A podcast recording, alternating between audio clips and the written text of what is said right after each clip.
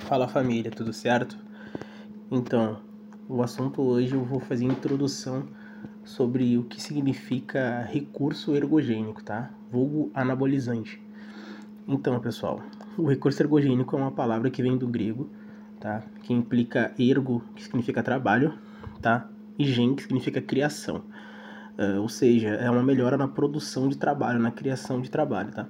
Então, o recurso ergogênico é uma forma de facilitar melhor o trabalho uh, e, ele melhora o desempenho atlético, tá? Que vai implicar o que? Aumento de potência física, de força e vai dar uma vantagem mecânica. Isso para todos os esportes, tá? Então, pessoal, essas substâncias ela tem a função de melhorar o rendimento desportivo. Uh, ela vai melhor, melhorar a produção energética também, tá? Retardando e prevenindo o início da fadiga muscular. Então, pessoal, dentro desses recursos ergogênicos estão os esteroides anabólicos androgênicos, tá? Que são os anabolizantes. Esses esteroides, eles são derivados sempre da testosterona, tá? São, eles são indicados para tratamento de câncer de mama ou hipogonadismo, tá? Que é uma doença onde os testículos eles, eles produzem pouco ou não produzem nenhum hormônio, tá? Sexual masculino.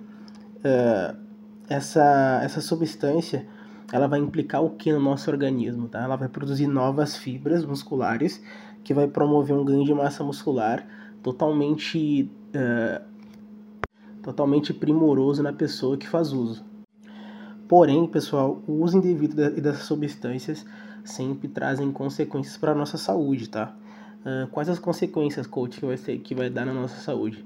Alterações cardíacas, uh, risco de doenças crônicas, uh, entre outras alterações, tá? E é importante frisar aqui, pessoal, que o uso dessas substâncias é, ele é sempre por prescrição médica, tá?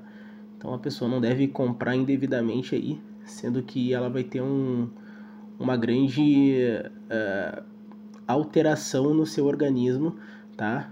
E isso vai levar a diversos efeitos colaterais, tá? E, e, e só lembrando que o uso abusivo de anabolizante, tá?